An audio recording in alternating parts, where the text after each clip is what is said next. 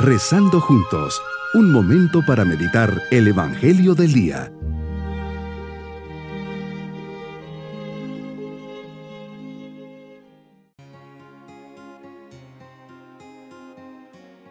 Les saludo en este día, viernes de la segunda semana de Cuaresma, dando gracias a Dios por este nuevo día, recibiendo con amor la mano que nos bendice, por eso le decimos, Señor, en este día te pido que me concedas un corazón purificado por la práctica de la sagrada penitencia, así nos hagas llegar con el alma limpia a los santos misterios de tu pasión, muerte y resurrección. En esta oración comprenda mejor tu amor y entrega. Meditemos en el Evangelio de San Mateo capítulo 21 versículos 33 al 43 y del 45 al 46. Señor, hoy nos hablas del propietario de una viña de la regla. Le pone una torre y la rienda y va de viaje. En el tiempo de la vendimia manda a los criados a pedir su parte de los frutos a los viñadores. Estos se apoderan de ellos, golpean a unos, matan a otros y a otros los apedrean envía a otro grupo mayor y hace lo mismo. Por último les manda a su hijo pensando, a mi hijo lo respetarán. Pero los viñadores al verlo se decían entre sí, este es el heredero. Si lo matamos nos quedamos con la herencia. Le echan mano, lo sacan del viñedo y lo matan. ¿Qué hará el dueño al regresar? Responden, les dará muerte terrible a esos desalmados dará a otros el arriendo de la viña para que le entreguen su fruto a su tiempo. Por eso les dices Jesús, por esta razón les digo que se les será quitado a ustedes el reino de Dios y se le dará a un pueblo que produzca sus frutos. Al percatarse los fariseos que esta parábola se la decías a ellos, quisieron aprenderte, pero tuvieron miedo por la multitud.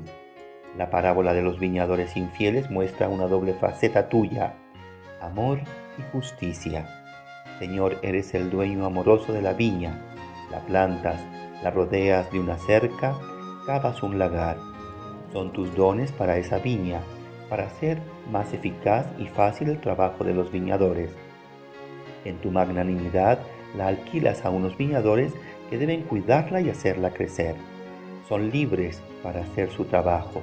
Solamente tienen que entregarte a su tiempo la parte que te corresponde. ¿Y qué hacen estos hombres? Se creen dueños de la viña y no quieren entregar lo que le pertenece al verdadero propietario.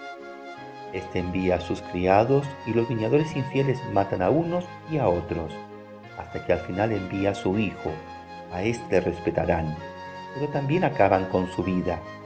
¿Qué debe hacer el dueño de la viña? es un reflejo de nuestra historia. Nos regalas miles de dones a lo largo de nuestra existencia. Vida, salud, familia, trabajo, una puesta de sol, la sonrisa de un ser querido. ¿Y cuál es nuestra respuesta? ¿Cómo te pago y te doy lo que te corresponde? ¿Cumplo con tus mandamientos? ¿Amo a mi prójimo? Esto es lo que te corresponde, el amor sobre todas las cosas y el amor al prójimo como a mí mismo y qué pocas veces te lo doy. Incluso vino tu Hijo a morir en una cruz para salvarme de mis propios pecados. ¿Qué deberías hacer conmigo? Hoy nos haces reflexionar que a pesar de la actitud del pueblo judío, llevaste a cabo tu redención y que tu providencia no deja de actuar en el mundo. En nuestra vida cristiana hemos de experimentar también esa divina providencia. ¿Cómo? Dejándote el espacio necesario reconociendo lo que haces por nosotros, agradeciéndolo y cuidándolo. Si quiero tomar clases de natación, pero nunca me alejo de la orilla, ni suelto el salvavidas, ¿cómo comprobaré si he aprendido a flotar? En la vida cristiana ocurre lo mismo.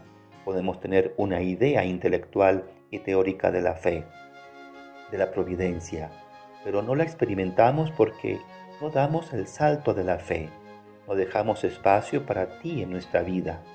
Lo tratamos de resolver todo por nosotros mismos sin contar contigo. Creemos que somos los dueños de las cosas cuando solo somos administradores. De todo lo que tengo que dar cuenta, de mis talentos, dones, de mi trabajo, de todo lo que he hecho, no apropiarme de los frutos, Todo es tuyo, Señor. Mi propósito en este día será no apropiarme de las cosas que son de Dios, tener claro que le pertenecen, saberme administrador de todo lo que hago y todo lo que tengo, con la certeza que un día Dios vendrá a pedirme los frutos recibidos. Mis queridos niños, Dios nos da muchas cosas para administrar, mis capacidades, mis talentos, mi tiempo, y espera que yo esté trabajando en cada uno de ellos para luego darle cuentas. Ser generoso y aplicado para dejar actuar a Dios en mi vida y responderle con amor a todo lo que me da. Y nos vamos con la bendición del Señor. Y la bendición de Dios Todopoderoso, Padre, Hijo y Espíritu Santo, descienda sobre todos nosotros. Bonito día.